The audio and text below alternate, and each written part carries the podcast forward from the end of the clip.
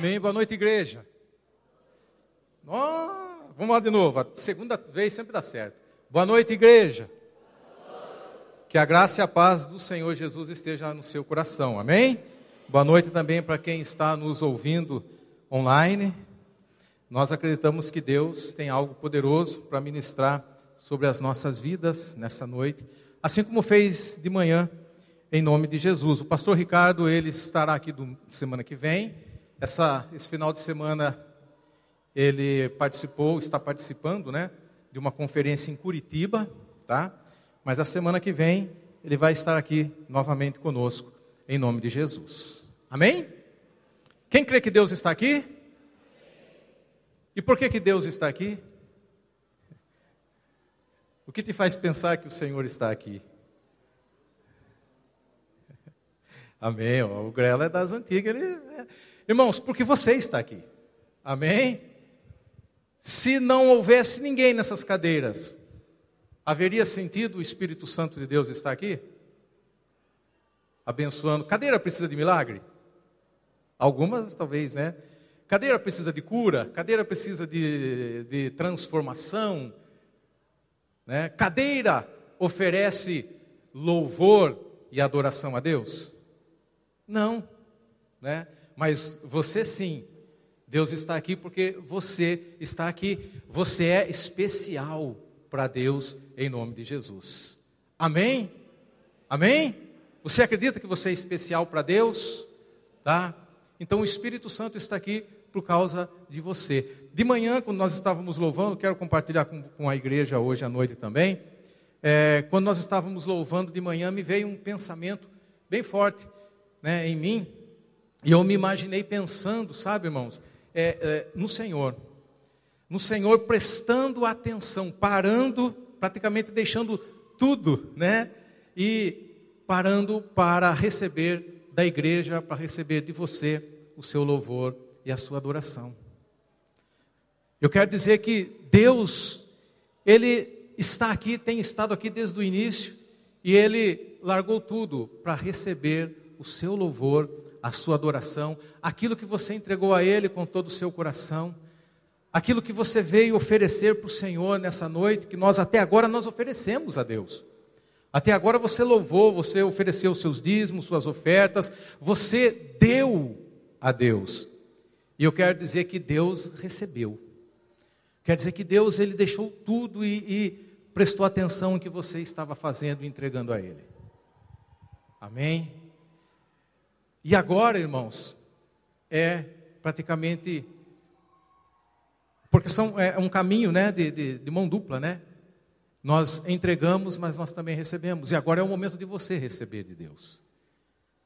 E assim como Deus foi extremamente assim delicado, educado e largou tudo para receber o que você tinha para entregar para ele e entregou, agora ele espera de nós a mesma coisa, né? A mesma a mesma disposição de deixar tudo de lado e se conectar com Deus. Deus conectou conosco quando nós entregamos a Ele. E agora Ele deseja que nós nos conectemos com Ele para receber dele o que Ele tem para nós. Amém? Quem deseja essa conexão com o Espírito de Deus? Você deseja isso? Então, irmãos, não deixe nada tirar a sua atenção, não deixe nada te distrair, não deixe nada roubar aquilo que Deus quer derramar sobre sua vida. Procura acalmar o seu coração nesse momento, aquietai-vos e saber que o Senhor é Deus. Acalme o seu coração, porque enquanto a palavra está sendo ministrada, o Espírito Santo de Deus está se movendo aqui, tocando na sua vida, tocando nos seus problemas. Se você está com qualquer tipo de preocupação, não deixe isso te desligar de Deus, porque enquanto você está aqui ouvindo, Deus está preparando um milagre para você. Enquanto você está ouvindo aqui, Deus está trabalhando na sua família. Enquanto você está aqui parando para ouvir o que Jesus tem para te dizer, Deus está trabalhando nas suas finanças. Deus está trabalhando na sua saúde ou na saúde de alguém da sua família. Deus está fazendo o sobrenatural na sua vida, simplesmente porque paramos para nos conectar com Ele e ouvir o que Ele tem para dizer em nome de Jesus. Você acredita nisso? Amém? Deus pode fazer isso e está fazendo isso em nome de Jesus. Todas as vezes, irmãos, que nós paramos para ouvir Deus, Ele move. E toca em áreas da nossa vida que muitas vezes você nem sabe, você nem imagina. Tá? Então, o seu milagre, Deus já está com ele pronto, em nome de Jesus. Amém? Nós estamos no mês da família, como a, a Thaís né, bem firmou, firmando os alicerces da casa, parte 2. Tá? É, nós vamos mudar um pouquinho, é parte 2 mesmo, mas nós vamos falar hoje a respeito de desfazendo os alicerces errados. Tá? Desfazendo os alicerces errados é a parte 2. É isso daí, em nome de Jesus, tá? Vamos orar, irmãos, para que Deus fale conosco. Senhor nosso Deus, em nome de Jesus, nós estamos aqui prontos, Pai, para ouvir a tua voz, estamos aqui prontos para abrir o nosso coração e entregar a Ti, Senhor Jesus, a nossa vida, os, os nossos ouvidos e também o nosso coração. Deus, para a honra e glória do Teu nome, sabemos que o que o Senhor tem para nos dizer, para ministrar, é importante, nós não queremos desprezar, desprezar nada daquilo que o Senhor tem para nós. Senhor, em nome de Jesus, que toda preocupação caia por terra, que toda ansiedade caia por terra, o medo, as incertezas, Senhor, e que nesse momento o nosso coração esteja receptível à tua palavra, à tua voz, em nome de Jesus. Amém. Amém? É, eu vou estar lendo os textos bíblicos no momento que nós estivermos falando de alguns pontos aí que a gente quer destacar, nós vamos estar lendo as passagens bíblicas, tá? Mas nós estamos falando a respeito de alicerces para a família, tá? Estamos com um grande desafio diante de Deus, tá? E que é o quê? Fortalecer o que ele pensa sobre a família.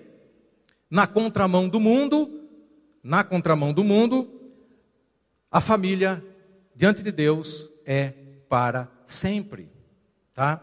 E na semana passada nós falamos a respeito de alicerces que para a família resistir às estações das chuvas, às estações das tempestades, dos problemas, dos terremotos que vêm sobre qualquer família, tudo isso tem a ver com alicerce. E alicerce tem a ver com sermão do monte.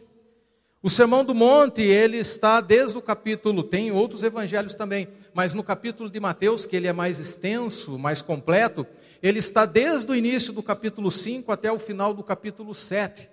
E no final do capítulo 7, Jesus ele fala o seguinte: que aqueles que ouvem a palavra dele e, e, e as pratica, é semelhante ao homem prudente que construiu a sua casa sobre a rocha. Veio os ventos, as tempestades, as inundações, deram contra os alicerces da casa, mas ela não, ela não caiu, porque estava alicerçada sobre a rocha. Tá? E aqueles que ouvem e não praticam, sofrem as mesmas situações, os mesmos problemas, as mesmas adversidades, mas a casa cai. Por quê? Porque não está edificada sobre a rocha, e sim sobre a areia. E nós percebemos que quando Jesus fala isso, a, a, o alicerce que é considerado como rocha por Jesus é todo o ensino do Sermão do Monte. Todo o ensino do Sermão do Monte é o alicerce rocha. E todo o ensino do Sermão do Monte é alicerce para todas as nossas relações, para todos os nossos relacionamentos, inclusive família, que é o que nós estamos tratando nesses dias, em nome de Jesus. Na semana passada, nós observamos qual era o alicerce correto. E hoje nós vamos estar falando quais são as maneiras erradas para construir uma família, os alicerces errados. E nós precisamos desfazer esses alicerces em nome de Jesus. Amém?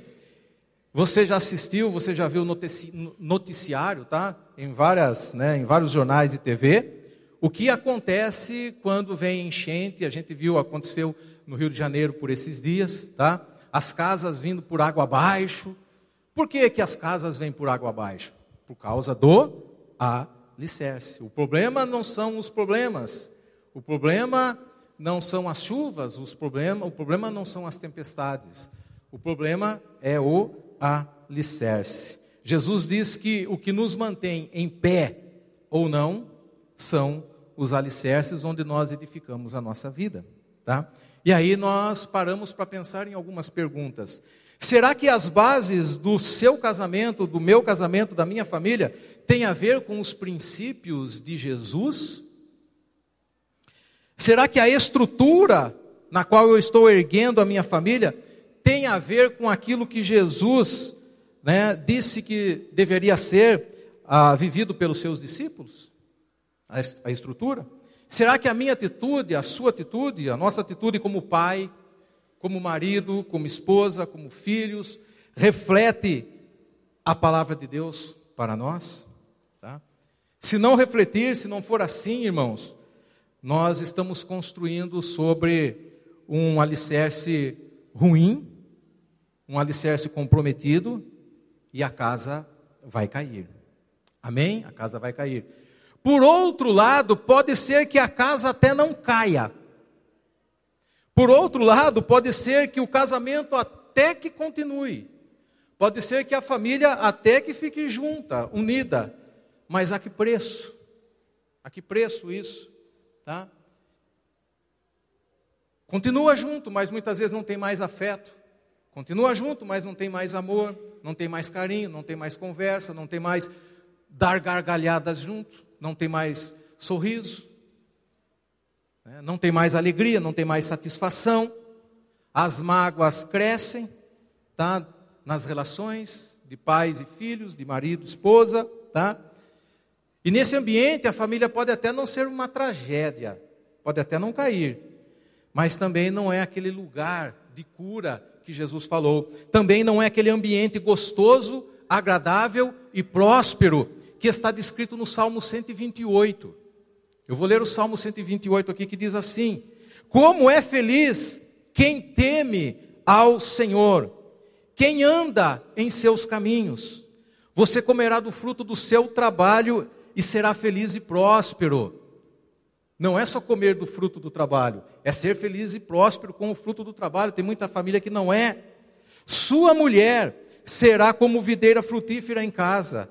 Seus filhos serão como brotos de oliveira ao redor da sua mesa. Assim será abençoado o homem que teme ao Senhor. Que o Senhor o abençoe desde Sião, para que você veja a prosperidade de Jerusalém todos os dias da sua vida e veja os filhos dos seus filhos, haja paz sobre Israel. A gente não vai entrar no mérito aqui, irmãos, do que seria é, é, fruto do trabalho. Você sabe, com certeza você já tem uma ideia de qual seja o fruto do seu trabalho que Deus quer que você se alegre com Ele. Nós não vamos entrar muito no mérito aqui da sua esposa sendo uma videira frutífera, o pastor Ricardo já chamou as grávidas aqui, porém, a esposa sendo videira frutífera não consiste tão somente no gerar filhos, ainda que está embutido, inserido nessa questão, né, na, na, na vida de uma, de, uma, de uma esposa. Lógico que tem os problemas aí, é, muitas vezes algumas esposas não tem essas condições, mas Deus abençoa, irmãos. Deus move de outra forma, tá? Nós também não vamos entrar no mérito do que sejam seus filhos como brotos de oliveira, mas eu só quero dizer para você o seguinte: é coisa boa de Deus para você. É coisa boa. Tudo isso, irmãos, que está descrito nesse salmo, é coisa boa para você, para sua família, em nome de Jesus. Fala isso para o seu irmão. O que Deus tem para nossa família é coisa boa. Amém? Deixa eu fazer uma outra pergunta. Mas será que essa família descrita no Salmo 128 é uma família que não passa por nenhum problema? É uma família que não passa por nenhuma dificuldade? É uma família em que as enchentes não vêm, as tempestades não vêm, não batem contra a casa? Será que é uma família que ela, ela, ela vive uma prosperidade contínua sem nenhum tipo de desafio? Né? Será que vai de vento em popa, assim, os ventos, será que está sempre a favor a uma família como essa, descrita no Salmo 128? Não. Os mesmos problemas que eu passo, que você passa, que nós passamos como família, vêm sobre essa família descrita no Salmo 128. Mas, mas, é uma família que apesar dos problemas, por estar debaixo da bênção de Deus, porque anda em seus caminhos, é o que diz o versículo 1, tá? Ela vence os obstáculos. É uma família que permanece unida, mas não somente unida, junto, continuando. É uma família que permanece próspera. É uma família que é alegre. É uma família, irmãos, em que há sonhos. a projetos.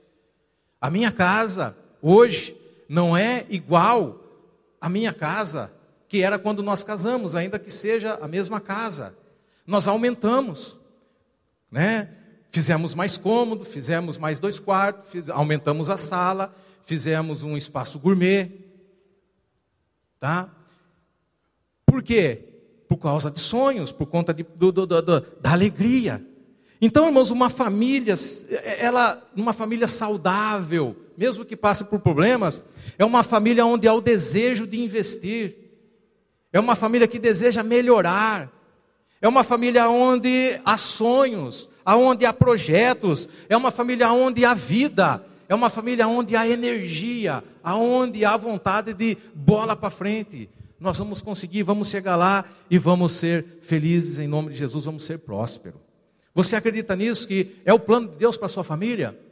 Salmo 128 é o plano de Deus para sua família.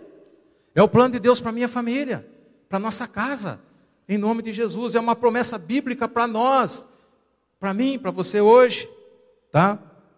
E Deus tem isso para nós em nome de Jesus, tá? Hoje nós vamos estar falando um pouco das bases para edificar a nossa família de maneira que ela seja infeliz, tá? A primeira base de infelicidade para a família é essa daqui, ó. Construir sem nenhum projeto. Amém? E isso tem a ver, sabe com o quê? Com os valores da palavra de Deus. Mateus é, capítulo 5, versículo 17 ao 20, o texto está aí na tela, fala o seguinte: Não pensem que vim abolir a lei ou os profetas, Jesus falando. Não vim abolir, mas cumprir. Digo-lhes a verdade: enquanto existirem céus e terra, a terra existe? Existe? A terra já passou? Não, ela está aqui ainda. Tá? E Jesus fala: enquanto existirem céus e terra, de forma alguma desaparecerá da lei a menor letra ou o menor traço, até que tudo se cumpra. Todo aquele que desobedecer a um desses mandamentos, ainda que dos menores, e ensinar os outros a fazerem o mesmo, será chamado menor no reino de Deus, dos céus. Mas todo aquele que praticar e ensinar esses mandamentos será chamado grande no reino dos céus. Pois eu lhes digo que se a justiça de vocês não for muito superior à dos fariseus e mestres da lei, de modo nenhum entrarão no reino dos céus, tá? Irmãos, todo projeto, não sei se tem algum engenheiro civil aqui, mas todo projeto, quer seja de uma casa, quer seja de uma ponte, quer seja de um edifício, tá? É envolvido nesse projeto de construção cálculos estruturais para suportar a casa. Cálculos estruturais que vêm garantir que a casa não venha cair. E esses cálculos estruturais desses projetos, irmãos, já é comprovado pela engenharia. São projetos, são cálculos que já são validados. Não são projetos da modernidade, são cálculos que eram feitos lá na antiguidade. Você vê construções antigas, irmãos, construção de 500 anos. Se você for para a Europa, você vai ver construções de 500 anos lá que está praticamente intacta. Tá? E ali foi utilizado cálculos para garantir que aquela construção se sustentasse. E nós precisamos ter esses cálculos, tá? Tentar burlar esses cálculos, tentar ignorar que eles existem, tentar alterar esses cálculos, é pedir para tomar, é pedir para a casa cair, tá? E esses Jesus fala, irmãos, que a nossa vida, a nossa família tem que ser construída de acordo com os valores sólidos da palavra de Deus. Amém? O cálculo estrutural que garante o projeto da nossa família, que garante que ela não vai ruir, são os valores do reino. E os valores do reino, de acordo com o que Jesus está falando aqui, eles não caducaram. Enquanto né, existirem céus e terra, de forma alguma desaparecerá da lei um menor traço, até que tudo se cumpra. Os valores do reino também não se alteraram. Os valores do reino não, não foram diluídos. Eles continuam sendo os valores imutáveis do reino. E nós não podemos relativizar os valores do reino, aquilo que Jesus nos ensinou. Tá? É tentar alterar o cálculo estrutural. E se tentar alterar o cálculo estrutural, a nossa família não resiste. Quem não leva a palavra de Deus a sério, é como se estivesse alterando o cálculo do projeto. E nós não podemos ser abençoado, ter uma família abençoada, se nós não levarmos a palavra de Deus a sério. A palavra de Deus a sério tem a ver com o projeto. Irmãos, o sistema cultural desse mundo, o sistema educacional desse mundo, não é só do Brasil, é do mundo todo, na Europa também. Irmãos, eles sabe o que eles fizeram com os valores da palavra de Deus, com os princípios da palavra de Deus? Eles amassaram esses valores, esses princípios e jogaram no lixo. Cabe a você, cabe a nós, cabe a mim, cabe aos pais manter vivos no ambiente familiar os valores e princípios do reino e passar isso para a vida dos filhos e ensinar isso aos filhos. Cabe a nós, os pais, viver e ensinar os princípios do reino dos céus. Jesus ele fala, né, que nós temos que viver e praticar. Irmãos, nós não podemos jogar fora os valores da palavra de Deus. É o que garante que o projeto da sua família, da sua casa, permaneça firme em nome de Jesus. Quem está entendendo, diga amém. Amém? O segundo, o segundo alicerce errado que nós devemos desfazer é construir sobre o lixo. Tem muito alicerce de casas, irmãos, que é construído sobre o lixo. E isso tem a ver, sabe com o quê? Com relaxo. Construir sobre o lixo tem a ver com relaxo, com descaso, com negligência e com omissão. Diz a palavra de Deus em Mateus capítulo 7, versículo 25 ao 27, o seguinte: Caiu a chuva, transbordaram os rios, sopraram os ventos e deram contra aquela casa, e ela não caiu, porque tinha seus alicerces na rocha. Mas quem ouve essas minhas palavras e não as pratica, ouve e não as pratica. Por isso que Jesus sempre falava, né? Aquele que tem ouvido, ouça. Ou seja, aquele que ouviu, faça. Aquele que ouviu, pratique. E não as pratica. É como um insensato que construiu a sua casa sobre areia. Caiu a chuva, transbordaram os rios, sopraram os ventos e deram contra aquela casa, e ela caiu, e foi grande a sua queda. Amém? Construir sobre o lixo é usar a antipatia no ambiente familiar, é usar o ódio, a ira, o desprezo. E tudo isso, irmãos, vem de uma forma crescente. Tá? A antipatia é um não gostar de graça. Em qualquer ambiente relacional que a gente vê por aí, quando você muitas vezes tem a oportunidade de conhecer uma pessoa nova, não sei se já passou com você, ou não sei se já aconteceu com você, parece que você fala assim: eu não fui com a cara daquele fulano. Parece que o santo dele não bateu com o meu. Aí você pergunta assim, mas por que você não foi com a cara dele? Não sei, não tem motivo lógico para gente não gostar de alguém. A gente simplesmente cria uma antipatia do nada, do nada. Tá? E essa antipatia, de graça muitas vezes, e essa antipatia, ela não para por aí, ela passa por um outro estágio. Essa antipatia faz com que a gente comece a ter, desenvolver uma certa ira daquela pessoa. Essa ira se torna num ódio expresso, ou seja, a gente começa até prejudicar de forma consciente ou inconsciente aquela pessoa. Depois, para um outro estágio, é o desprezo para com aquela pessoa. E que se torna uma indiferença. A indiferença, irmãos, é a forma mais sofisticada né, é, de todas as manifestações de ódio. A indiferença é matar o outro com o silêncio. Aí eu pergunto para você: Existe ira, antipatia, ira, ódio, desprezo, tá? No ambiente familiar? Existe isso? Você conhece família aonde os membros se odeiam? Irmãos, acredite se quiser, existe sim. Existe família, irmãos, em que os membros chegaram a esse nível de lixo relacional. Chegaram a esse nível, irmãos, horrível. Tá? Tem famílias que se odeiam demais. Irmão não conversa com outro irmão, e se fosse o só não conversar, já é um lixo, porque nós falamos aqui que é a questão da indiferença. Mas tem irmãos que se odeiam. Tem pai que odeia filho. Tem filho que odeia pai. Tem irmãos que odeia irmão. Muita coisa acontece no ambiente familiar. Talvez não seja o caso da sua família. Tomara que não, tá? Mas talvez você conheça famílias que é assim. Eu conheço, vez eu não conheço a família, mas pessoas que trabalham comigo conhecem, falam, falam, eu não, não consigo acreditar como chegou nesse nível, tá? E sabe como chegou nesse nível?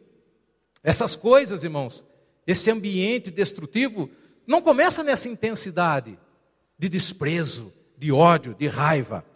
É uma coisa que vai crescendo, é um sentimento que vai crescendo por conta da nossa negligência. É um sentimento que vai crescendo por conta do nosso descaso, por conta da nossa omissão em remover o lixo que é menor. Você sabia que lixo é resultado de relaxo? É ou não é? Se você entra numa casa onde está cheio de lixo, aquilo ali o que, que é? É relaxo. É relaxo de não cuidar. É relaxo de não varrer, de não ajuntar, de não jogar fora. É relaxo. Lixo tem a ver com isso, tá? Ou seja, nós vamos deixando de lado o lixo. A princípio ele é pequenininho, depois ele vai aumentando. Não lave a louça do almoço, do café da manhã. Na hora do almoço tem quase o dobro. Se você não lavar na hora da, lanche, da, da, da, janta, tem o triplo. É relaxo, tá? O que eu quero dizer com isso, irmão? Nós vamos deixando de lado as coisas mais básicas que contribuem para um ambiente familiar saudável, para um ambiente de afeto, para um ambiente de interesse, para um ambiente de amor, para um ambiente onde, onde os membros da família se comunicam. Uma refeição ao redor da mesa nós vamos deixando de lado. E se nós não deixamos de lado uma refeição ao redor da mesa, a gente faz a refeição com o celular em cima. Deixa de lado, irmãos, o celular na hora da refeição. E faça, sim, uma refeição com a sua família, pelo menos por dia, ao redor da mesa. Ou, dependendo da situação, né? Pelo menos, irmãos, no final de semana, faça uma refeição com a sua família ao redor da mesa. Converse ao redor da mesa. E nós vamos deixando de lado, nós vamos achando que esse ambiente, ele não é tão importante assim. E o lixo vai aumentando. Nós vamos deixando de lado um passeio com a família, irmãos, tá? Uma conversa entre pais e filhos. Isso são coisas, irmãos, que promovem um ambiente saudável de amor, de alegria, de interesse mútuo, de sonhos, de projetos. Se nós vamos deixando de lado isso, nós vamos nos afastando. E normalmente vai se criando uma antipatia com os membros da família. Normalmente essas coisas, esse lixo vai aumentando até chegar nesse ponto que nós falamos aqui. Tá? E nós temos, irmãos, muito aliados para continuar nessa omissão. Amém? Nós temos muito aliado. Nós temos a Netflix, nós temos as redes sociais, nós temos a Amazon Prime, nós temos vários ambientes virtuais que roubam o nosso tempo que nós temos em família. E isso é sério. E eles roubam não só o nosso tempo, mas eles roubam também o prazer de estarmos juntos.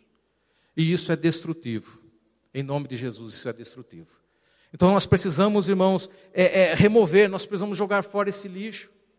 E de que forma nós vamos jogar fora esse lixo? Nós precisamos sair da omissão. Quem ouve e não pratica, tá? quem ouve e não pratica, é como ver a sujeira e não limpar. Ela vai aumentando, tá? Ela vai aumentando. E quando a gente vê, fica difícil fazer uma faxina completa. Então não construa, tá? a vida da sua família, a sua família sobre o lixo. Tenha tempo para ela, tá? Nós não vamos deixar, irmãos, de praticar aquilo que Jesus falou para praticarmos. Terceiro alicerce, ruim. Construir com barro em vez de cimento. E isso tem a ver, sabe com o quê? Tem a ver com credibilidade e tem a ver com confiança.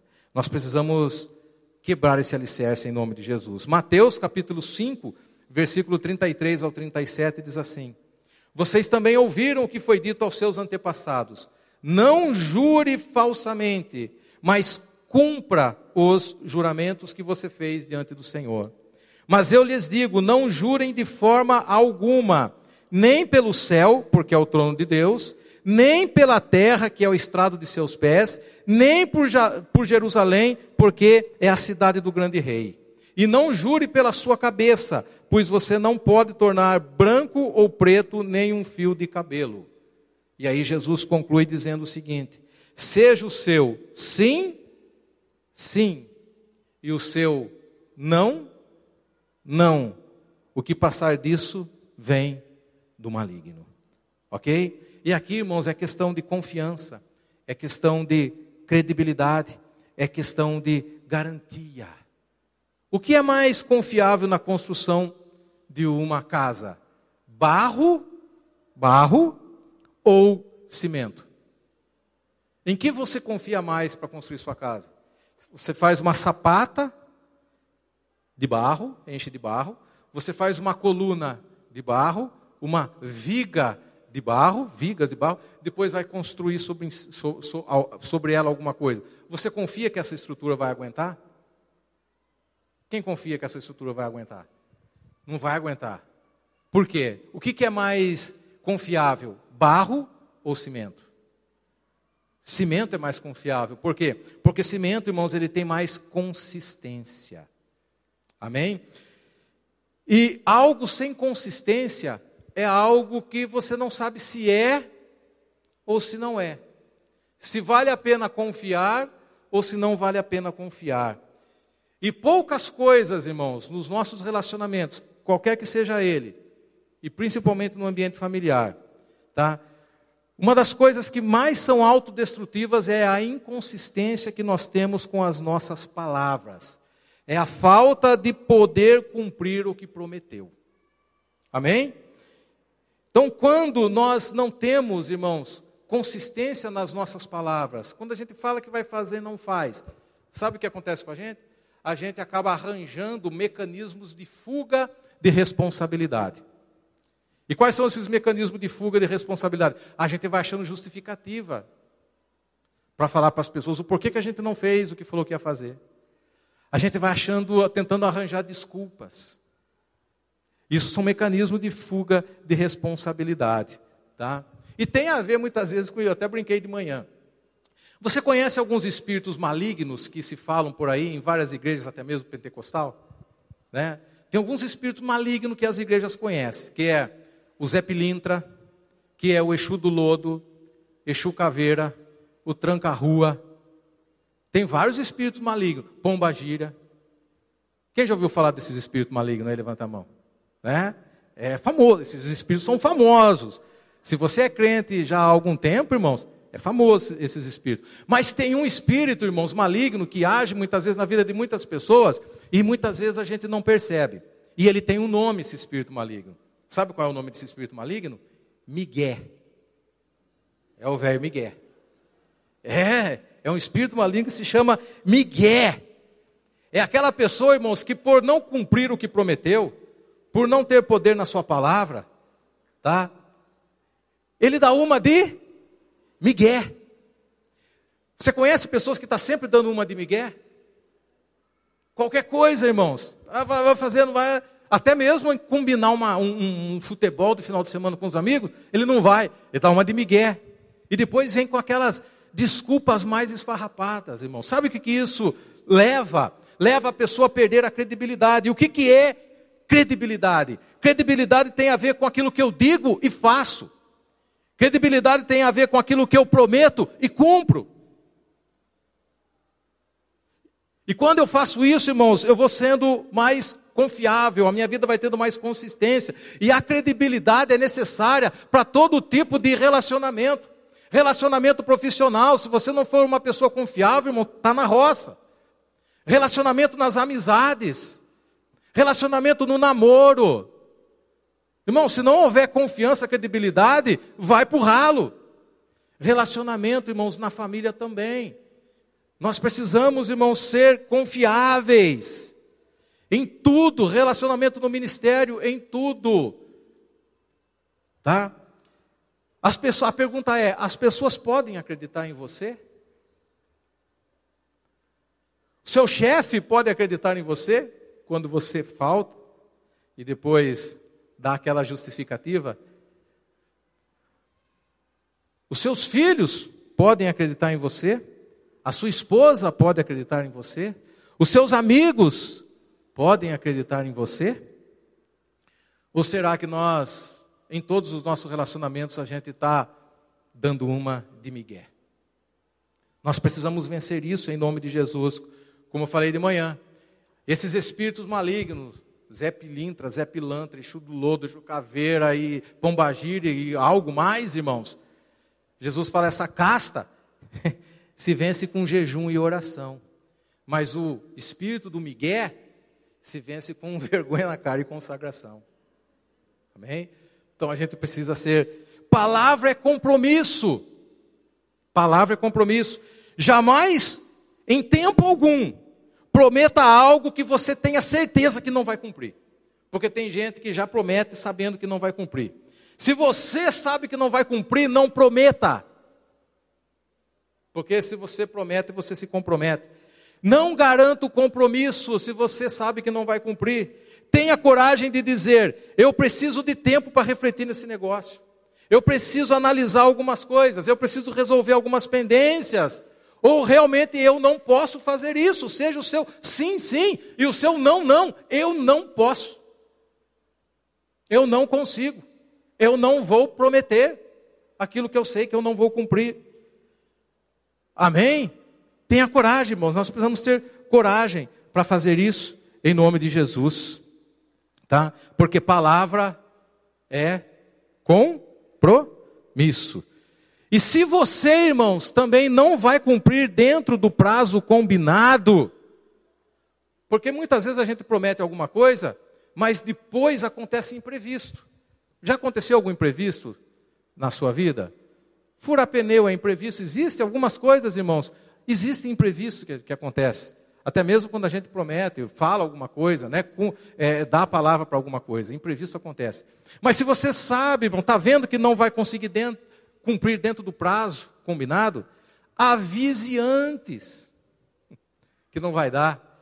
Avise com rapidez que não vai dar. Não tenha vergonha de falar assim, ó, oh, eu não posso, não vou conseguir, aconteceu alguma coisa que infelizmente não vai dar mas avisa, mas avisa com antecedência. E não tenha medo, irmãos, de avisar com antecedência, achando que a sua credibilidade vai para o ralo. Não. Sabe quando é que a sua credibilidade vai para o ralo? Tá? O que você não pode é, depois que o negócio aconteceu, você chegar e falar assim: Fulano, me desculpe por não ter cumprido aquele compromisso, aquele nosso compromisso de ontem. Me desculpe por não ter cumprido o nosso compromisso da semana passada. Aí sim, é que a sua credibilidade cai por terra.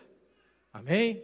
Então, avise antes em nome de Jesus. O pior ainda, irmãos, nessa questão de palavras, é quando a gente dá uma palavra, promete alguma coisa, mas na intenção de levar vantagens pessoais. É quando eu dou uma palavra de má fé. Para levar algum tipo de vantagem, para conseguir algum tipo de ganho, eu prometo coisas, irmãos. E a gente sabe, né? no mundo do telemarketing aí, irmãos, a gente promete coisas que sabe que não vai cumprir, mas porque está vendo uma vantagem nisso, tá? E isso, irmãos, acaba com a confiança. Então, casamentos estão feridos porque acabou a confiança. E muitas vezes a gente ouve as esposas falando o seguinte: o que o meu marido fala eu não escrevo, porque não dá para não dá para confiar nele. Ou ao contrário, o que a minha esposa fala eu não escrevo porque não dá para confiar nela. Ou os filhos, o que o meu pai fala, não escrevo porque não dá para confiar nele. Ou ao contrário também. Né? Tem pais que falam assim: o que o meu filho fala não dá para levar a sério, porque não dá para confiar. Tá? E Jesus fala: seja o seu sim, sim, e o seu não, não. Pessoas, irmãos, estão sendo machucadas por falta de consistência na nossa palavra. A sua palavra tem consistência do cimento ou a sua palavra tem consistência do barro? Credibilidade e confiança. O, terceiro, o quarto alicerce, aí nós estamos chegando quase no final, que nós devemos desconstruir, é construir sobre um tribunal aqui está um tribunal de justiça, mas quando nós, como nós estamos falando de alicerces errados, é quando nós construímos sobre um tribunal de injustiça. E isso tem a ver, sabe com o quê? Com revidar. Isso tem a ver com ser vingativo. É um alicerce que nós precisamos quebrar em nome de Jesus. Diz o texto em Mateus capítulo 5, versículo 38 o seguinte: é o alicerce do bateu, levou. Falou, tomou. Sabe aquela, aquele negócio que fala assim: quem, ou, quem fala o que quer, escuta o que não quer? E isso tem muita coisa, e isso acontece muito no meio do ambiente familiar. Vocês ouviram o que foi dito: olho por olho, dente por dente. Mas eu lhes digo: não resistam ao perverso. Se alguém o ferir na face direita, ofereça-lhe também a outra. E se alguém quiser processá-lo e tirar-lhe a túnica, deixe que, que leve também a capa. Se alguém o forçar a caminhar com ele uma milha, vá com ele duas. Dê a quem lhe pede, e não volte as costas àquele que deseja pedir-lhe algo emprestado. Irmãos, olho por olho, dente por dente, era a política do Antigo Testamento. Mas era uma política assim, sabe por quê? Porque a manifestação do Espírito Santo não era como é no Novo Testamento. A igreja, irmãos, ela é cheia do Espírito. Você é cheio do Espírito. Nós somos cheios do Espírito. Nós precisamos, nós temos o Espírito habitando dentro de nós. Mas a lei do Antigo Testamento eles não tinham isso. O Espírito ainda não tinha sido dado, porque Jesus ainda não tinha sido glorificado. Mas agora Jesus já foi glorificado e o Espírito foi dado a nós. Então a política do olho por olho, dente por dente, não se aplica a mim e a você. Essa política era como se fosse uma medida restritiva no Antigo Testamento, sabe para quê? Para diminuir a violência, para fazer com que a violência não ficasse descontrolada. É como se falasse assim, ó, se o cara deu um murro em você e, e arrancou um dente seu, Toma cuidado, o máximo que você pode fazer com ele é arrancar um dente dele. Mais que isso, não. Se de repente numa briga ele furou seu olho e você ficou cego de um olho, o máximo que você pode fazer com ele é deixar ele cego de um, dos dois não. É como se fosse uma medida restritiva, para que a violência não, não tomasse proporções descontroladas. Amém? Mas hoje, irmãos, tá? Hoje nós vivemos, irmãos, num tempo diferente. Tá? Hoje nós vivemos num tempo onde o Espírito Santo habita dentro de nós. As pessoas, irmãos, mais vulneráveis e mais infelizes são aquelas que estão sempre querendo dar o troco. Nas nossas famílias, no ambiente familiar, a gente não pode viver assim, querendo dar sempre o troco, ou no irmão, ou na esposa, ou no esposo. E tem, e tem hora, irmãos, que no ambiente familiar a gente quer dar o troco em coisas tão pequenas, né? É, lá em casa, de vez em quando, eu, eu e minha esposa, a gente fala isso para os nossos filhos, né? A Manu está aqui, não deixa a gente mentir. Né? Ela e o João, tem hora que, ah, você não lavou a louça do, do, do, do almoço, eu também não vou lavar da janta. Para quem que sobra depois, né? ou sobra para a mãe, ou sobra para o pai, mais para a mãe. É, irmãos, e fica assim: você não me emprestou a caneta, eu também não vou emprestar para você a folha de papel. Irmãos, são umas coisinhas tão, sabe, do olho por olho, dente por dente, do bateu, levou. Tá? A gente precisa acabar com isso, essas bobeiras, irmãos. Elas ela vão crescendo. Lembra como nós falamos de ira, de ódio lá atrás? Essas bobeirinhas aqui desenvolve aquele espírito lá também que destrói as nossas famílias, tá? Hoje, irmãos, no tempo da graça, tá? É esperado de nós coisas mais excelentes. Você sabia disso? Hoje já não é mais olho por olho. Por isso que Jesus fala isso. Romanos 16, 19 fala o seguinte: Mas eu quero que sejam sábios ou excelentes em relação ao que é bom, e sem malícia ou inocentes em relação ao que é mal. Romanos 12, 21, não está aí, mas fala o seguinte: Não se deixem vencer pelo mal, mas vençam o mal com o bem. Vença o mal com o bem. É possível vencer o mal com o mal? É possível vencer o mal com o mal? Como é que eu vou vencer o mal com o mal? O que, que eu estou fazendo quando eu estou tentando vencer o mal com o mal? Eu estou colocando mais maldade em cima daquilo que é mal. É verdade ou não é? Eu não estou vencendo o mal com o mal, eu estou multiplicando o mal e não acabando com ele. Então não se deixe vencer pelo mal, mas vença o mal com o bem. Irmãos, é a única forma, não tem como. Então a lei do olho por olho, dente por dente, Jesus fala, não tem como, ela não funciona, ela era uma medida lá atrás para contenção, mas hoje Deus espera de mim e de você coisas mais excelentes, porque em você habita o Espírito Santo, e você pode vencer o mal com o bem, sabe por quê? Porque tudo você pode naquele que te fortalece. Tudo, em nome de Jesus.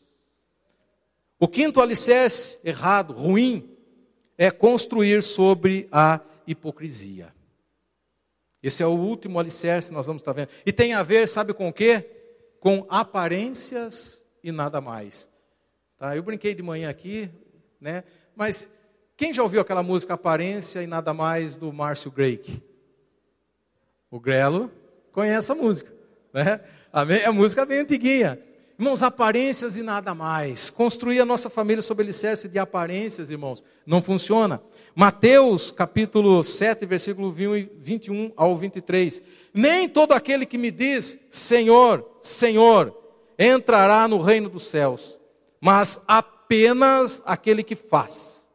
Nem todo aquele que diz, mas apenas aquele que faz a vontade de meu Pai que está nos céus. Muitos me dirão naquele dia: Senhor, Senhor, não profetizamos nós em teu nome? Em teu nome não expulsamos demônios e não realizamos muitos milagres? E então eu lhes direi claramente: Nunca vos conheci. Afastem-se de mim, vós que praticam o mal.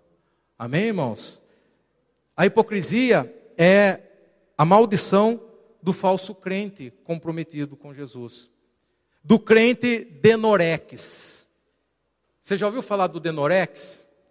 Já ouviu, né? Denorex, irmãos, era um. É algo para cabelo, era um negócio para passar no cabelo. Só que ele parecia remédio, né? E a propaganda do Denorex, assim, parece remédio, mas não é. Tá? Então o crente Denorex é aquele crente, parece crente, mas não é. A gente precisa deixar de ser, irmãos, crente de Norex, isso é hipocrisia, tá? E a hipocrisia, ela se refere a alegar acreditar em algo, mas agir de forma diferente àquilo que fala que acredita, tá? Literalmente é usar máscara. Literalmente é, é fingir ser quem não é. E isso, irmãos, Deus não tolera de forma alguma. E a hipocrisia ela pode ser demonstrada basicamente de duas formas, né, diferentes. A primeira delas é professar a crença em algo e depois agir de forma contrária a essa crença. Isso é hipocrisia. Mas também ela, a hipocrisia ela pode se manifestar em menosprezar e apontar o erro dos outros, sendo que eu também tenho tantos erros e não estou dando a mínima importância em mudar isso na minha vida. Eu aponto nos outros, mas na minha vida é aquilo que Jesus fala. Faz, é, fa, aponta, né, Jesus falando assim para os discípulos dele, na cadeira de Moisés, é, ocupam essa cadeira homens. Fa, ouçam o que eles falam, mas façam. Porque eles falam o que tem que fazer, mas eles mesmos não movem um dedo para fazer aquilo que eles falam que tem que fazer. Tá? É aquele negócio de apontar o cisco no olho do irmão. Não é? A gente aponta o cisco no olho do irmão, o erro do irmão, mas Jesus fala, mas a gente não vê a trave que está no nosso. A gente não vê o erro que está na nossa vida. Jesus está falando assim, ó, preocupe-se primeiro em resolver o seu. Aí depois você vai ter autoridade espiritual, você vai ter né, é, é propriedade para ajudar a vida, o outro também a tirar o cisco do olho dele. Então, hipocrisia. Tá? Alguns nomes são dados por Jesus aos hipócritas, né? Falsos profetas, lobos disfarçados em ovelhas, lobos roubadores, sepulcros caiados, raça de víboras. Jesus fala, e João Batista falava também. Um hipócrita, ele pode parecer justo por fora, mas é uma fachada e Deus reconhece isso. Ele pode muitas vezes enganar todo mundo, mas Deus ele não engana. Amém?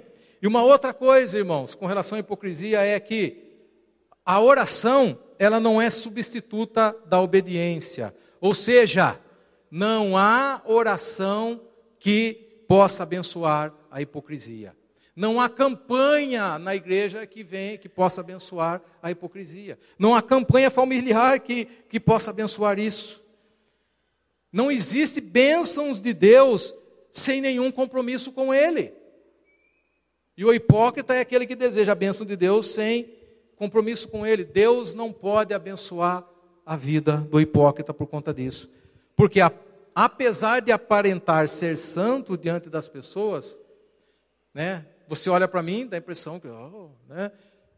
Mas você não conhece lá em casa, tem gente que aparece, ele se apresenta de tão santo diante de todo mundo, né? Fala até, né? tem, um, tem um jeito típico do, do crente falar, né? Quando ele quer mostrar que ele é, quando ele quer impor que ele é espiritual, tem um jeito meio esquisito que ele fala. Ele engana todo mundo.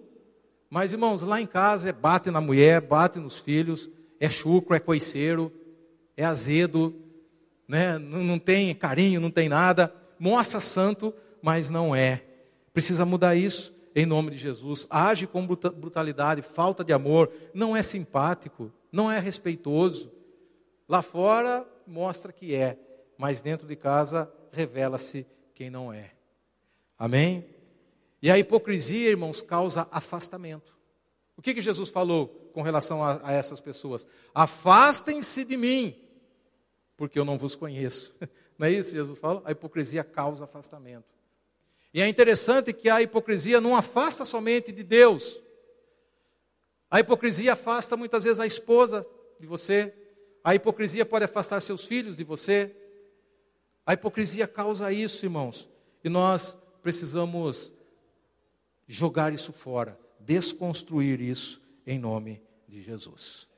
Nós falamos aqui de alguns alicerces errados, irmãos, que nós precisamos desconstru desconstruir, tá? Aí a pergunta para você é: vamos mudar essa história na nossa vida, na vida da nossa família, em nome de Jesus? Você está disposto, irmãos? Nós estamos dispostos a, se nós estamos construindo a nossa casa em cima de alguns desses alicerces errados, você está disposto, a partir de hoje, a fazer o que você pode fazer para mudar isso em nome de Jesus? Quem está disposto, diga amém.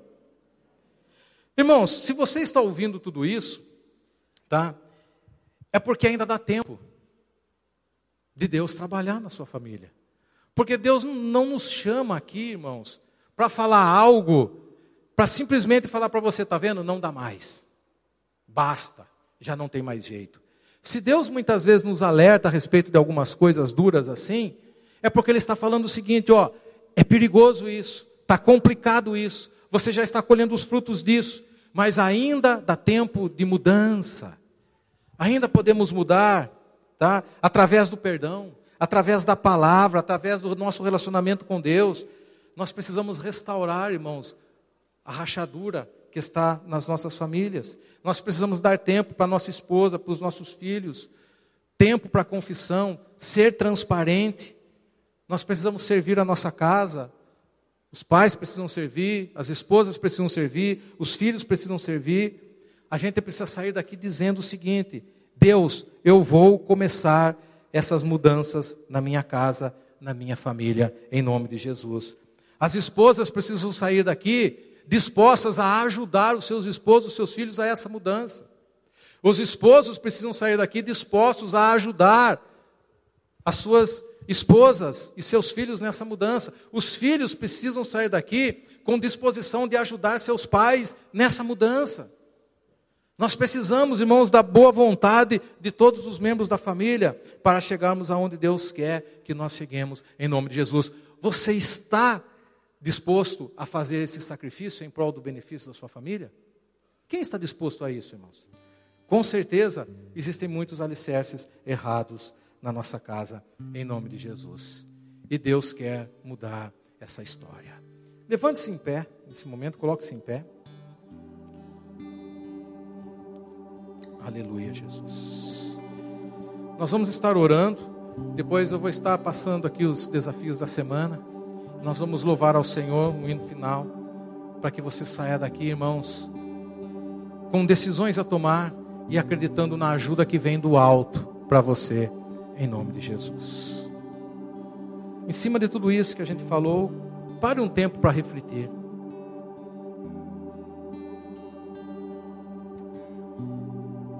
Aleluia, Jesus.